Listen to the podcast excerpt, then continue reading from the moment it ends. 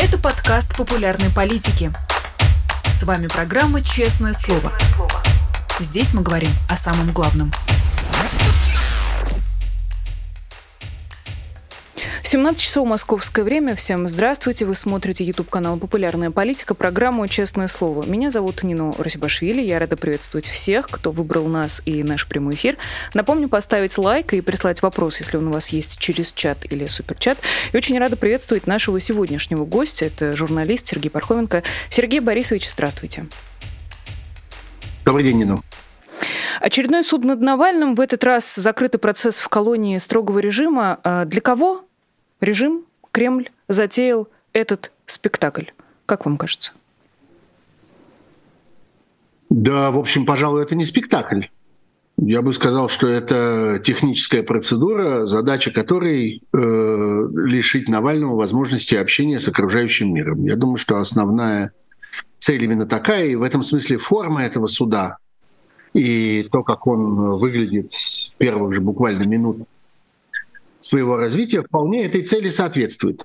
Задача заключается в том, чтобы Навальный окончательно исчез, так сказать, из общественного обихода, чтобы он прекратил каким бы то ни было образом влиять на общественное мнение, на развитие событий, на, я не знаю, наши с вами разговоры, чтобы мы просто о нем забыли на ближайшие несколько десятилетий, а по возможности навсегда.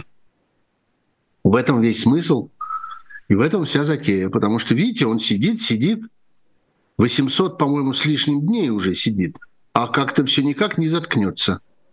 И никак не отцепится, я бы сказал. Все продолжает что-то такое делать, что-то предлагать, что-то требовать, что-то осуждать, что-то провозглашать. А, ну, невозможно больше терпеть. По каким-то причинам, ну, я примерно догадываюсь, по каким. Убивать его сразу на месте они не хотят. А, Алексея Навального. А вот э, спрятать пытаются. А что за причины, если не секрет? Причины чего? Почему не убивают? Ну, рассчитывают, что, может быть, когда-нибудь пригодится как обменный ресурс. Причем я думаю, что тут речь должна идти не об обмене на какое-нибудь лицо, на какого-нибудь другого человека, а на какие-то серьезные уступки. Они понимают, что вес большой, ценность большая – а, ценный товар, я бы сказал, ценный экземпляр. Рассчитывают когда-нибудь продать задорого. Вот для меня это единственное объяснение. Другого у меня нет. Основной интересант в этой торговле, возможно, гипотетической, Владимир Путин, или мы говорим уже о людях, которые стоят чуть пониже в этой властной вертикали? Нет, Путин, Путин, конечно, Путин. Судьбу Навального определяет Путин это его личный заключенный. Так же точно, как его личным заключенным когда-то был Ходорковский, так же точно теперь Навальный. Другое дело, что э, приказы могут отдаваться в некоторой общей форме и исполняться в меру э, безумия исполнителей. Типа там заткните его, спрячьте его, накажите его, э, там э, построже там с ним. Вот в такой форме это может быть. Я не думаю, что лично Путин выбирает состав баланды, который кормит Навального, или что лично Путин э, определяет э, метраж того чулана, в котором он будет сидеть. Э, но общие э, указания вот примерно такие, а дальше тюремщики, палачи берутся за исполнение этого указания и исполняют, как считают правильным, в меру, так сказать, своей исполнительности. Какое-то время назад э, было не то чтобы модным, но довольно часто звучало следующее предположение, что на самом деле уже не Владимир Путин решает вопрос о будущем Алексея Навального, а люди в его окружении, которые понимают, что лучше яйца по разным корзинам раскладывать, что называется, и не ставить все на Владимира Путина, а частично вот приберечь такой актив, как э, Алексей Навальный, для своего какого-то собственного спасения. А получается, это все фантазия, и э, все вопросы ну, решает только один человек. У меня просто нет таких сведений. Мне совершенно не на что опереться. Теоретически такая версия может быть, но у меня нет никаких свидетельств о том, что она имеет место в действительности. Поэтому я исхожу из самого простого варианта, что это по-прежнему лично Путин. Мы знаем, что это был лично Путин, мы понимаем, что отдать приказ о создании команды политических убийц и, собственно, указать на очередную жертву, на очередную цель этой команды мог только лично Путин, ну вот у меня нет никаких оснований полагать, что с тех пор что-то изменилось, и он эти свои полномочия передал кому-нибудь другому. Я думаю, все стоит по-прежнему так, и по-прежнему в целом судьбу Алексея Навального решает, решает именно этот человек.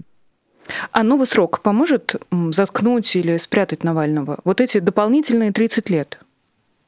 Ну, конечно, потому что по существу он переходит э, на положение э, пожизненного заключенного, он получает, так сказать, пожизненное заключение в, раз, в розницу, не, не оптом сразу, одним куском, а, так сказать, в нарезку. Для пожизненных заключенных, как я понимаю, э, в России есть несколько очень специальных зон, которые предназначены ровно для этого. Человек, который туда попадает, исчезает без следа. От него не остается, собственно, ничего. Он поступает полностью в распоряжение тюремщиков.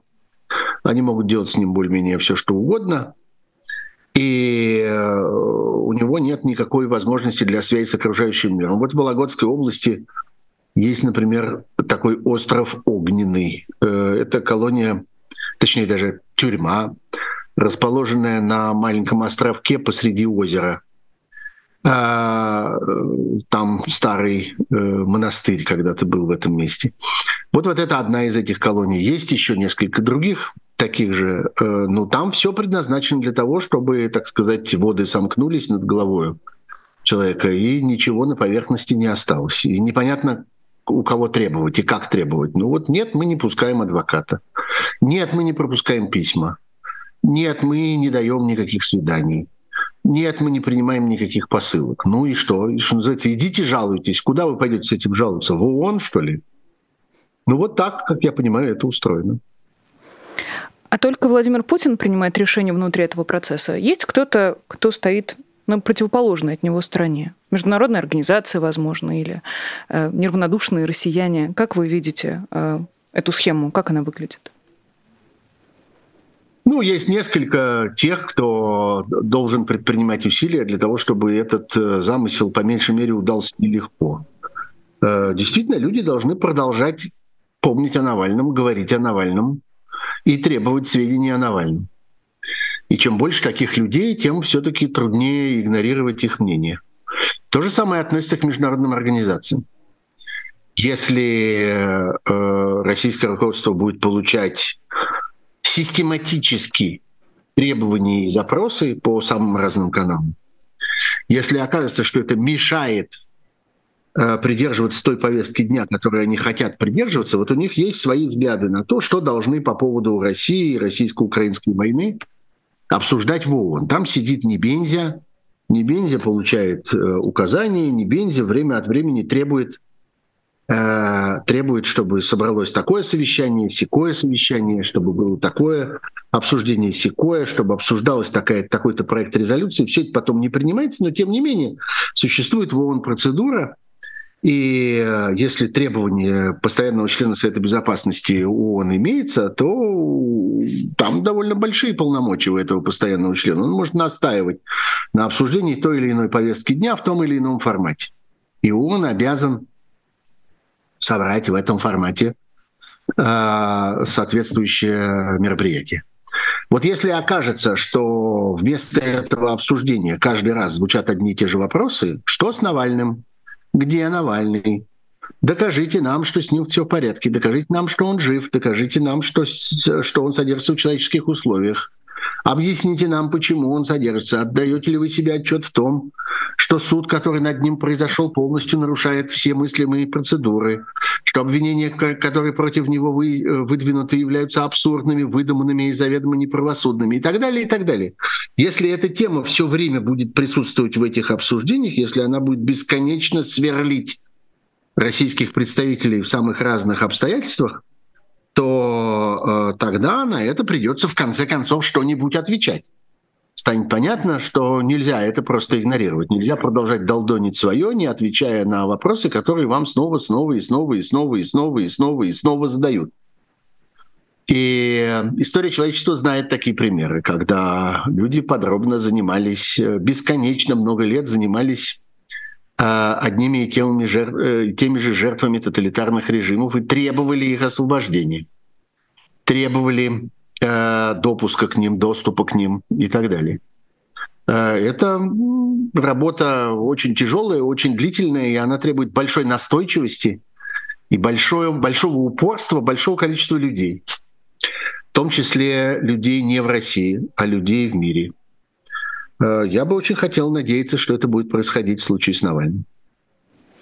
Ну, если э, резистентность к такого рода вопросам еще не до конца выработалась у путинского режима, то это скорее дает надежду, чем нет. А, тем временем, несмотря на все вышесказанное, Алексей Навальный умудряется запустить новый проект, так называемую избирательную кампанию против кандидата «Война». А, думаю, что наши зрители вполне себе представляют и механизм, как он будет действовать. Как вам кажется, Сергей Борисович, сработает такая история? Ну, я не знаю, что вы считаете критерием ее срабатывания. Понимаете, такого рода проекты, они ценны самим процессом они ценны тем, что они происходят. Это, знаете, как э, в сущности, э, не зря же Навальный э, это назвал избирательной кампанией против кандидата «Война». Действительно, мы с вами живем в России на протяжении уже довольно долгого времени, когда своей собственной ценностью обладает избирательная кампания. Когда мы понимаем, что выборы будут фальсифицированы, результаты будут подтасованы, и оппозиционный кандидат все равно не получит того места, на которое он рассчитывает. Но есть избирательная кампания. Избирательная кампания – важная вещь. Это, собственно, тот момент, тот процесс, та форма, в которой происходит общение между оппозиционным политиком и публикой, и людьми вокруг. И избирательная кампания, оказывается, может быть самым ценным элементом выборов, когда нет надежды их выиграть, но есть надежда достучаться, договориться до э, кричаться до э, кого-то из избирателей, передать какую-то идею, какую-то мысль, э, заставить людей думать о чем-то, заставить людей правильно оценивать какие-то события и так далее. Вот то же самое и здесь. Это действительно своего рода избирательная кампания, когда ценным является процесс, э, тот язык, на котором участник этой избирательной кампании, инициатор этой избирательной кампании разговаривает с аудиторией, с публикой. В этом смысле это ценная затея. И в этом смысле она не то, что она сработает, она будет работать. Это, знаете, глагол несовершенного вида. Это длящиеся усилия, длящиеся занятия. Вот так, мне кажется, нужно к этому относиться. И сам этот процесс, мне кажется, будет довольно важным содержанием политической дискуссии, которая в, в этих, так сказать, э, электронных формах в интернете происходит в России. Надо ценить такие возможности, надо ценить такие каналы. У нас, у нас их с вами очень мало. Ну вот есть YouTube, по которому можно там обращаться к зрителям, которые смотрят YouTube. Есть всякие другие социальные сети, с помощью которых можно пытаться общаться с людьми, которые читают эти аккаунты, которые участвуют в этих социальных сетях. Есть большое количество всяких таких бытовых, я бы сказал, чатов. Всякий гражданин Российской Федерации сидит в бесконечном количестве каких-то чатов и чатиков. Какие-то соседи, какие-то родители, какие-то, я не знаю, любители собак, любители пионов, э, я не знаю, клиенты одной и той же, э, одного и того же маникюрного салона. Бог знает, что это может быть самые разные как бы человеческие сообщества. В них происходит общение, в них люди разговаривают друг с другом.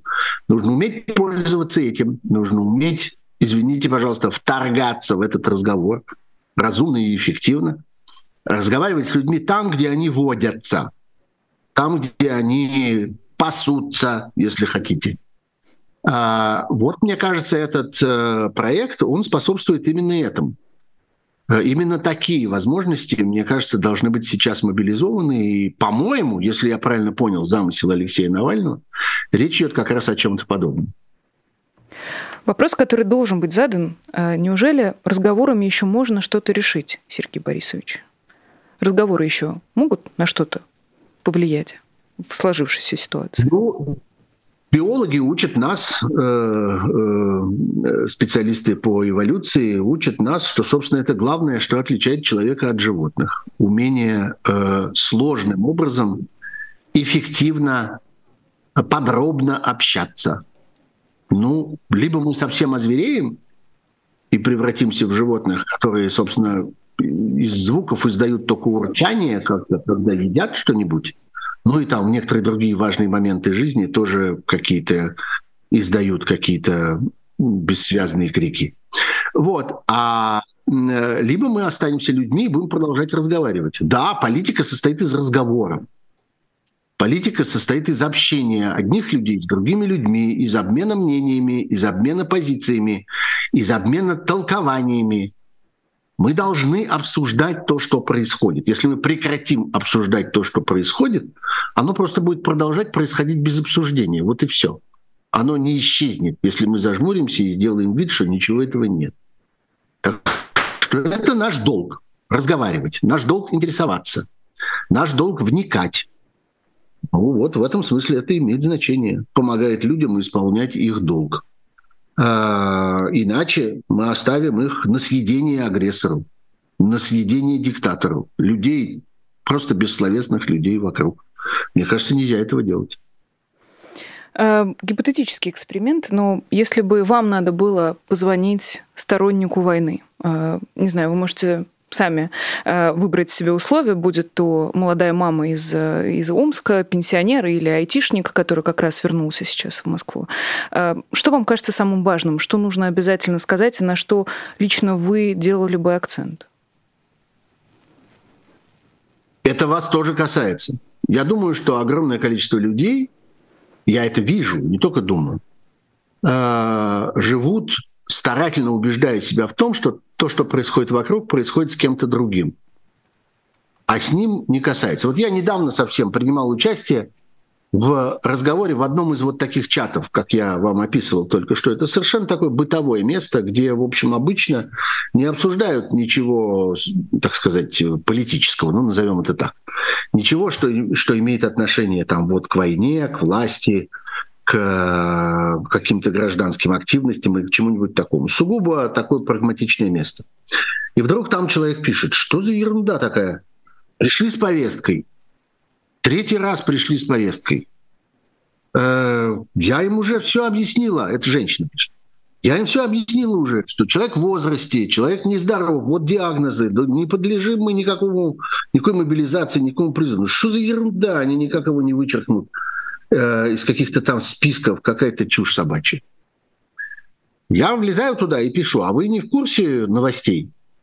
Это как раз происходило сразу после принятия закона об электронных повестках, буквально на следующий день. Я пишу, а вы не знаете случайно, что у нас тут закон приняли, электронные повестки, и снова к вам, скоро к вам можно будет не приходить. Скоро вы это обнаружите в вашем, э, ну, в, так сказать, в обозримый исторический период, может быть, не завтра, но в скором времени, обнаружите это в вашем э, э, аккаунте в госуслугах. И что тогда будете делать? Получаю ответ. Нас это не касается. Вот буквально она мне пишет. Нас это не касается. Как это вас не касается? Вы же только что написали, что к вам три раза уже пришли. В каком смысле это вас не касается? Вы же начали этот разговор с того, что вас это коснулось. Но нет, эта женщина продолжает жить с ощущением, что ее это не касается. Может быть, кого-то другого. Но ее семью нет. Вот это, мне кажется, важнейший месседж. Война происходит с вами. Это ваша история, это ваша жизнь. Это на вас рассчитывают. Вот знаете, все эти бесконечные плакаты, это ведь не только в Советском Союзе.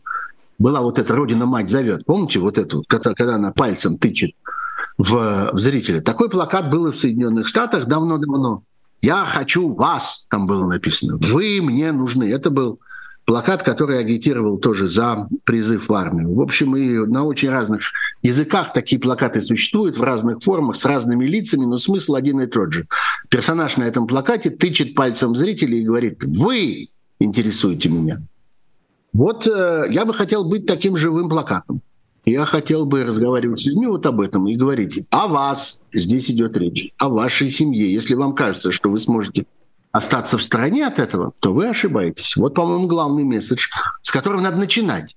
Там дальше, если разговор, так сказать, на этом не, не прекратился, если не бросили трубку, не забанили вас в этом чате, не с криками истошными, с матом, не, не, не убежали от вас, тогда можно уже продолжать обо всяких подробностях. Но начало, по-моему, вот такое. А что, кроме ответственности э, за свою жизнь, за свои поступки, можно предложить этим людям? Есть что-то хорошее, хорошее э, в этом образе будущего, к которому хочется верить, мы рано или поздно придем. Пока есть чудовищная трагедия и э, предложение для этих людей взять ответственность за свою жизнь э, в свои руки. А ответственность эта штука не очень приятная, не очень, не каждый хочет с ней знакомиться. Ну, знаете, ответственность бывает в разных формах. Мы, конечно, тут с вами погружаемся в такую какую-то очень общую философию, но в некотором роде любовь – это тоже ответственность. А, собственно, мы ведем речь о том, что нужно любить тех, кто рядом, и заботиться о них, и беспокоиться о них, и ждать их домой, и оберегать их от разных опасностей. Вот в таких формах протекает ответственность, если вдуматься – собственно, она принимает вот эти вот формы. Мне кажется, что и надо про это говорить. А с э, любовью и со всякими другими э, позитивными чувствами связаны, в конце концов, лучшие моменты и лучшие ассоциации в жизни любого человека. Это то, что люди вспоминают, как их кто-то любил и как они кого-то любили. Вот мне кажется, что на это, на, на это и надо давить. Вообще нужно переводить разговор с каких-то космических высот, с какой-то статистики, геополитики, э, макроэкономики и всякого прочего, переводить на очень личный уровень. У меня есть опыт, который я страшно ценю. Это опыт работы в проекте «Последний адрес», которому скоро исполнится 10 лет. И там, собственно, все на этом построено. На том, что люди готовы сутками обсуждать, хороший ли Сталин был менеджер, и правильно ли протекла индустриализация, и заслуживали ли, там, я не знаю, массовые репрессии, были ли они целесообразны, имея в виду геополитические интересы Советского Союза. Вот как-то, что называется, глядя из космоса, можно бесконечно это обсуждать. Но потом, в какой-то момент, удается завести разговор о конкретном человеке с именем, с лицом, с судьбой, вот с этой, жившим в этом доме, может быть, даже вот в этой квартире, а, профессия его была вот такая, э, семью его, семья его была вот такая, вот столько детей, так их звали, столько им было лет и так далее. И вот этот разговор все сметает на своем пути. Люди, которые, казалось бы, совершенно задубели, одеревенели в своих позициях там, тех, кто за Сталина, против Сталина, за репрессии, против репрессий, за свободу, за государство, за личность, за тоталитаризм. Они вечно готовы обсуждать эти какие-то высокие материи. Вдруг взгляд совершенно меняется тогда, когда речь начинает идти о конкретных людях и о конкретном человеке. Мы с этим человеком что делаем? Мы куда его деваем? Мы как относимся к тому, что с ним произошло? Мы считаем, что это справедливо. Вот с ним произошло. Не вообще, не индустриализация, не Вторая мировая война и не Третья мировая война. А вот с этим человеком что случилось? Что мы с ним будем делать? Куда мы его отнесем? Он жертва или он палач? Он злодей или он э, благодетель? Э, вот это важнейший на самом деле, э, я не знаю, образ мыслей и образ действий. Иметь в виду конкретного живого человека. Вот эти все тысячи, которыми мы оперируем. Вот э, мобилизовано столько-то десятков тысяч людей. Погибло столько-то тысяч людей. Пригожин забрал из тюрьмы столько-то десятков тысяч людей, а теперь нам говорит, что 32 или сколько там, не помню, тысяч людей вернулось с фронта. Врет, конечно, но говорит, эти 32 тысячи людей — это 32 тысячи отдельных судеб и отдельных семей.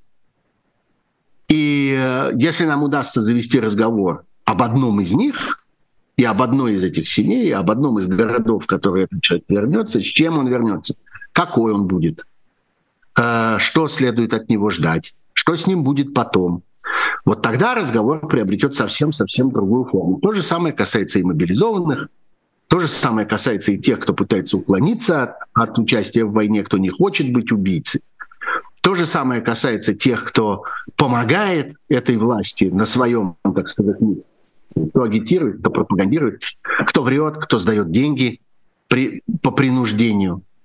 Э, разговаривать нужно о конкретных людях. У каждого политического события есть имя. И вот э, эти имена нужно употреблять в разговоре. Вот это, между прочим, важнейшая вещь. Давайте тогда про последний а, адрес с вами продолжим. Буквально новость сегодняшнего дня про а, волонтеров, которые проверяют установленные таблички, учитывая, что в последнее время участились ну, не знаю, как это можно назвать, э, мародерство самое мягкое. Э, кто-то срывает Атака. таблички. Я, я это предлагаю называть атакой. Я, когда у меня спрашивают, что происходит, я говорю, последний адрес находится под атакой. Его атакуют. Вот так же ровно как, ну, мы знаем, что бывает в интернете Э, а вот здесь вот у нас происходит такая вот э, атака в офлайне, так сказать, в живой жизни. Война подняла со дна муть, дрянь и погонь. Война подняла э, самый грязный ил со дня этого болота, со дна этого болота. И вот он клубится вокруг нас. И мы видим разные формы этого клубления – и это действительно, в каких-то случаях это принимает формы вот этих каких-то немотивированных, чудовищных каких-то убийств, агрессии и прочего, то, о чем мы читаем, что происходит с людьми, которые возвращаются с фронта, и что происходит с людьми, которые остаются вне фронта, но которые как-то живут вот под этим грузом, под этим давлением. Вот. А одна из этих форм – это вот отношение к памяти, отношение к нашему прошлому, отношение к жертвам нашего прошлого. Вот. И, э, собственно, так это и происходит. Ведь нет никакого, я бы сказал, государственного решения, если вы думаете, что, я не знаю, какой-нибудь э, совет министров чего-нибудь или какая-нибудь э, какой-нибудь президиум чего-нибудь, Совет безопасности, я не знаю, ФСБ, э, управа района такого-то или еще что-нибудь такое, приняли решение о чем-нибудь формальное, то нет, нет никакого решения это э, самодеятельность всякой погони. Разная погонь как бы вот так демонстрирует свое отношение к тому, что нам с вами важно, к э, памяти человеческой жизни, к добру, к ценностям семьи, человеческому достоинству и так далее. Ну, в общем, ко всему тому, про что проект «Последний адрес». Вот они так это демонстрируют. Демонстрируют в тех формах, каких могут. Они берут какую-нибудь железяку и идут отколупывать. И отколупывают. Большинство фасадов наших домов, в том числе даже в Москве и даже в центре, они э, в таком состоянии, что, в общем, если хорошо постараться, то можно и пальцем дернуть и, и оторвать. Ничего страшного. Вот. А, так что э, вот как это происходит. А, ну что же, да, ну вот такое время. А кто сказал, что это не должно коснуться последнего адреса? Почему мы должны быть уверены, что в стране будет происходить вот эта моральная катастрофа, которая сопровождает войну, а почему-то будет какая-то такая отдельная полянка посередине, и на этой полянке будет торчать последний адрес, и его это никаким образом не коснется. Коснется обязательно. Другое дело, как к этому относиться дальше. Ну вот я считаю, что и мои коллеги, а теперь мы еще окружены довольно большой группой волонтеров, которые нам помогают. Большое им спасибо за это. Я недавно бросил, так сказать, клич э, в разных социальных сетях, и огромное количество людей откликнулись. Э, собственно, э, наша задача сохранить то, что собрано то, что сделано. Собрана информация, собраны истории, собраны человеческие жизни, собраны эти судьбы, имена, адреса, связи, документы, фотографии, письма. Все это есть, все это никуда не делось, все это уже теперь обратно не забудешь, обратно не засунешь. Отвинтить табличку от стенки можно, а отвинтить память от мозгов нельзя. Вот э, на этом и стоит наш оптимизм. Э, так что железки-то мы восстановим. Знаете, железки, они недорогие. И э, я надеюсь, что многие из них люди сохранят, и какие-то, так сказать, у, у бандитов отобьют, а какие-то защитят, а те, которые пострадают, ну, мы сделаем новые. железка – вещь такая. Конце концов, э, не о ней мы, так сказать, горюем. Хотя символически, конечно, это бывает э, тяжело. И каждая картинка э, вот этого следа, этих табличек на стенке, она, конечно, ну, как-то заставляет про это думать и заставляет по этому поводу грустить. Но, кстати, в конце концов, это такой свой отдельный памятник, это свое, свой, свой отдельный поворот этого мемориального сюжета. Я даже написал автору, э, собственно, автору дизайна. Есть такой замечательный российский архитектор и художник Александр Бродский, который придумал, как, собственно, выглядят эти таблички последнего адреса. Вот этот прямоугольник размером с почтовую открытку с квадратным окошечком – сбоку, который как бы символизирует такую пустоту, исчезновение, дырку, которая осталась от человека. И там дальше написано имя, профессия и главные годы в жизни этой, э, в, главные годы в этой судьбе. Так вот, я ему написал, смотри, что происходит с твоим произведением, дорогой Саша Бродский. Вот ты придумал эти таблички, и вот они живут по всей стране, там, десятках, больше 60 российских городов, тысячи этих табличек. А теперь живет след от них. Ведь на этих домах остаются эти пустые прямоугольники. Они очень хорошо видны. И это такой, такая память в квадрате. Это такой, э, такая память памяти. Это э, новая жизнь этого проекта, этого дизайна, этого намека, этого сообщения. Теперь это выглядит так. Теперь это тень от таблички, которую унесли. Ничего, мы заполним эту тень однажды. Мы знаем чем, потому что мы все сохранили, все, что мы нашли, все, что мы собрали об истории этих людей. Если бы вам надо было позвонить или написать кому-то из тех, кто срывает таблички, что бы вы им сказали, Сергей Борисович? Вот это, вот то самое, что я сказал только что вам. Я сказал бы, что железку мы восстановим, а память вы не отвинтите. И я бы снова с этим человеком попробовал бы поговорить об этом конкретном человеке, о том, чье имя там, на этой табличке. И попытался бы ему напомнить, а может быть рассказать, он, может быть, никогда не знал раньше, эту судьбу, это имя, эти события этой жизни, причины этой гибели и так далее. Потому что человек, когда их отвинчивает, ему кажется, что он борется, так сказать, с политической силой, что он сражается там, я не знаю, с кем он хочет сражаться, с оппозицией, с либералами, там, э, я не знаю, с э, национал-предателями, пятой колонны. Что там у него в его этой больной голове, я не знаю, но там что-то такое, булыжник какой-то такой содержится, тяжелый, с острыми углами, торчащими в разные стороны. Грязный такой. Вот. А речь ведь не про это а речь про конкретного человека и конкретную жизнь. И хочется этому человеку попытаться задать вопрос. А вот Мария Семеновна Морозова, а, табличка с именем которой, я сам ее привинчивал в 15 году на одном доме в Москве на улице Полиха, как сейчас помню. Мария Семеновна Морозова была монахиня Страстного монастыря на протяжении 40 лет она жила в Страстном монастыре. Знаете, где Страстной монастырь? За спиной у нынешнего памятника Пушкину на Страстном бульваре в Москве. А потом э, в 28-м, кажется, году монастырь был разрушен, монахов всех оттуда выгнали, Марию Семеновну Морозову тоже оттуда выгнали. И она стала, ну, что-то ей надо было как-то делать, она э, нашла какое-то жилье себе и пошла работать санитаркой Образования у нее никакого не было. Она же всю жизнь прожила в монастыре, она монахиня, она ничего больше не умела. Она пошла работать санитаркой в Московскую туберкулезную больницу. Недалеко от нынешнего метро Новослободская. Там вот в глубине она была, э, в этих селезневских, как я понимаю, улицах.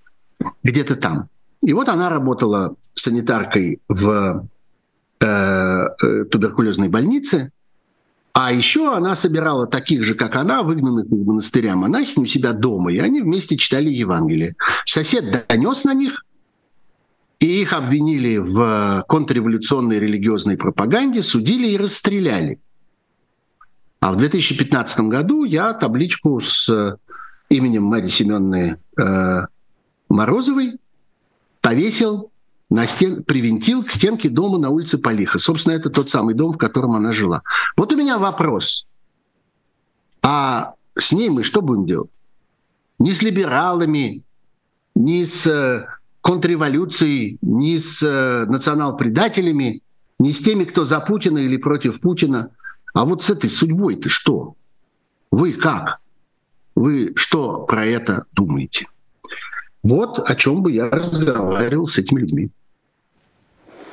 Удивительно наш разговор уже с вами строится, Сергей Борисович, но не могу себе отказать э, в возможности еще одну ситуацию смоделировать, э, исходя да. из э, вашего э, поста в, и в Телеграм-канале, и в Фейсбуке про Михаила Швыдкова и про вот ту самую летучку, которая ага. происходила в 89 году. Я зачитаю, чтобы наши зрители тоже были в контексте. Второй день думаю о том, что бы было, если бы я на редакционной летучке журнала «Театр», скажем, в июне 89-го, когда я там был заведующим отделом, а Миша Швыдкой заместителем главного редактора, зачитал бы ему, Миша, вслух его заявление о грядущем награждении военкоров премии ТЭФИ и объяснил бы, кто такая эта ТЭФИ, кто такие, зачем нужны эти военкоры, что вообще происходит и почему их собрались награждать, и какова во всем этом Мишина роль, и сообщил бы, когда это все будет происходить, через какие-то жалкие 34 года. А, если бы перед вами была не я, Сергей Борисович, а Михаил Швыдкой, что бы вы ему сказали сейчас? Ну, во-первых, я думаю, ему расскажут подробно о нашем разговоре. Он, в конце концов, не на Луне, не на Марсе живет, он совсем недалеко. Так что я думаю, что он и пост мой читал, и по разговору ему мой. Э, что бы я ему... Вот это я ему не сказал бы я бы попытался вместе с ним смоделировать и спросил бы у него, помнишь, Миша, как мы... То есть нет, почему Миша? Я к нему, кстати, никогда не обращался Миша. Я к нему всегда обращался Михаил Ефимович. Ну, так у нас было заведено. А, он все-таки несколько меня старше.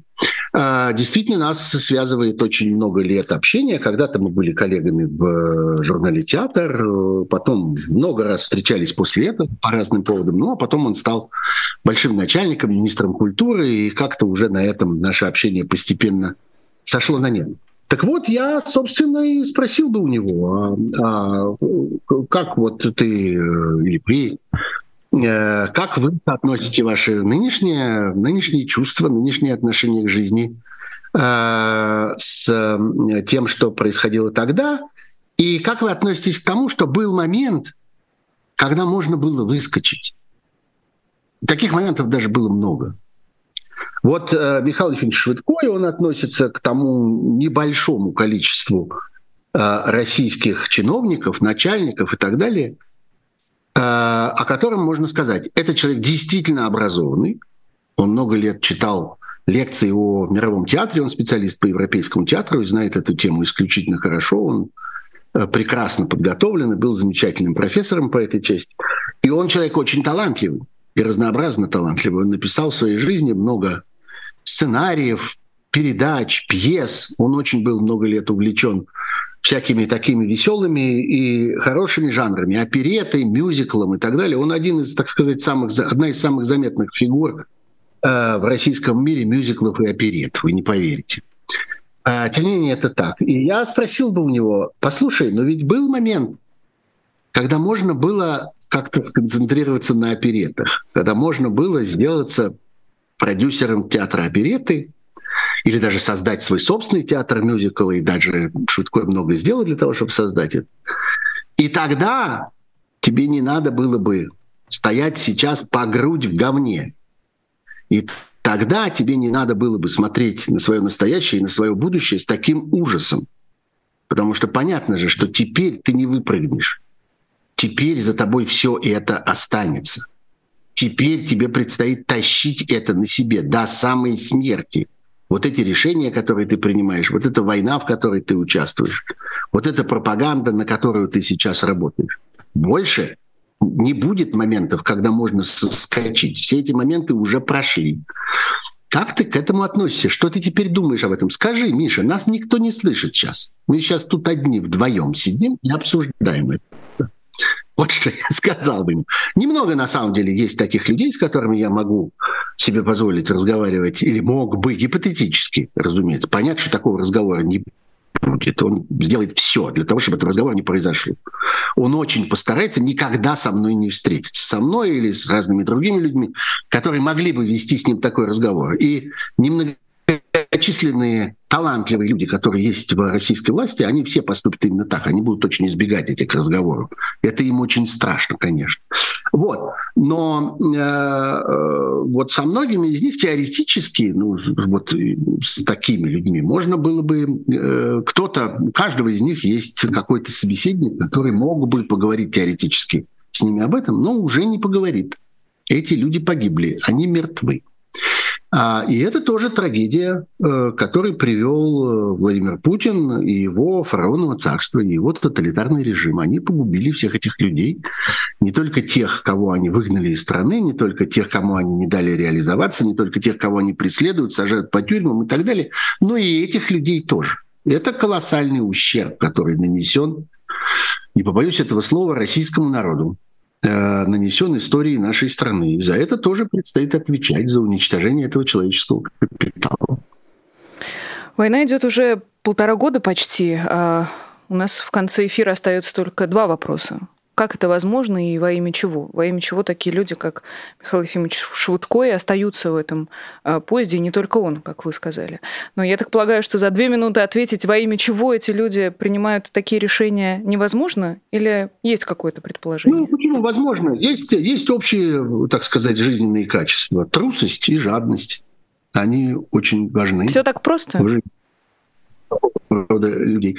А кроме того, знаете, есть э, ну вот э, такое свойство человеческой натуры, э, как бы дробить события на много маленьких кусочков, на много маленьких поступочков каждый из которых в отдельности ничего особенного вроде бы не стоит. Каждый из которых какой-то маленький компромисс, какой-то маленькая, маленькая уступка, маленькое отступление, маленький шаг назад, маленькое вранье, маленькая какая-то жизненная деталь, которая, может быть, и не вспомнится потом.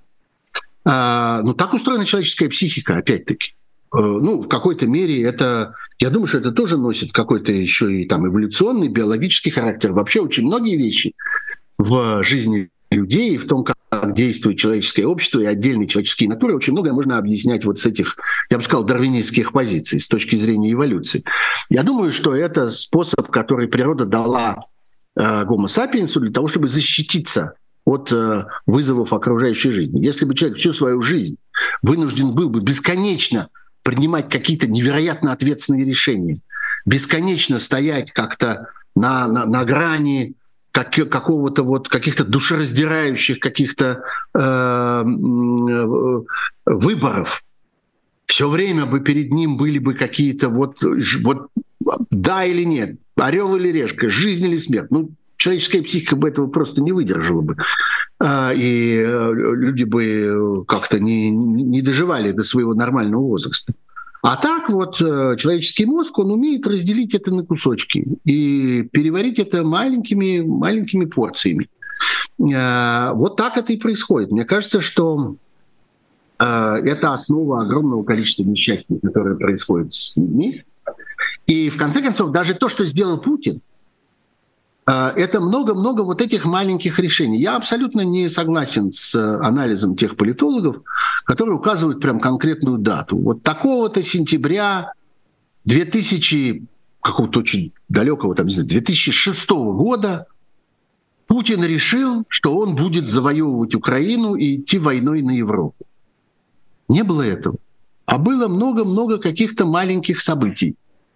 А другое дело, что мы там не, не, не их оценить, и мы не, не смогли их заметить. И это, наверное, уже вопрос о качестве нашего собственного анализа и наших собственных представлений о, э, о жизни, о политике, об общественной деятельности и так далее, и так далее. Но э, вот, э, вот эти громадные трагедии, они состоят из множества маленьких целей – которые люди постепенно перед собой ставят, даже вот такие, как диктаторы, фараоны, какие-то какие чудовищные э, массовые убийцы, преступники против человечества и всякое такое. Ничего этого они не имели в виду. Э, потом постепенно оказывается, что вот все, что как бы уровень этот поднялся до сюда, до носа, И э, дальше уже э, по-другому невозможно. Можно только продолжать в этом же духе. Вот как бы Путин будет продолжать до самой смерти теперь э, эту войну как единственную форму своего существования. Вот. А э, смысла, какой смысл в этой войне? Ну, теперь смысл, смысл один. Как бы человечество защищается от смертельной угрозы. Вот в чем смысл этой войны. Если раньше мы говорили, что смысл этой войны заключается в том, что Путин хочет усидеть на своем стуле. Вот такой был смысл. Теперь дело перевернулось.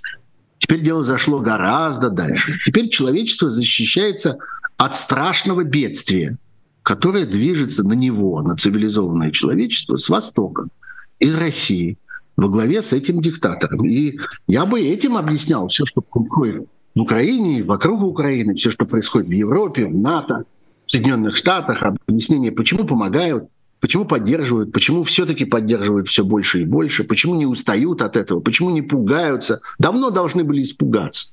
Давно должны были сказать, нет, нет, нет, все, все, все, все, все, все, все, уйдите, уйдите, уйдите. Забирайте, забирайте, забирайте. Только нас, пожалуйста, не трогайте, отдайте нам газ, пусть у нас будет недорогое отопление в доме, а деньги эти мы пустим на социальные программы. Идите, идите, идите с вашей Украины. Не происходит же не происходит и в обозримом будущем не произойдет. Расчет на это не оправдался. Вот почему. Потому что угроза очень велика, и постепенно, вот так, шаг за шагом, человечество осознает эту угрозу. Спасибо вам за этот разговор, Сергей Борисович. Э, у нас не осталось, к сожалению, времени, а то бы обязательно продолжили. Увидимся еще раз в эфирах непременно. Сергей Пархоменко, журналист, общественный деятель, публицист, был гостем программы «Честное слово». Быстро, за три секунды вам напомню поставить лайк. Скажу огромное спасибо тем, кто поддерживает программу «Честное слово» через Patreon. Напомню, что меня зовут Нинор Сибашвили, и проанонсирую, что увидимся с вами еще и завтра, поэтому приходите обязательно в 17 часов по Москве. А пока до скорой встречи, всего доброго доброго. Ну и до свидания. Вы слушали подкаст «Популярные политики». Мы выходим на Apple Podcast, Google Podcast, Spotify и SoundCloud. А еще подписывайтесь на наш канал в YouTube.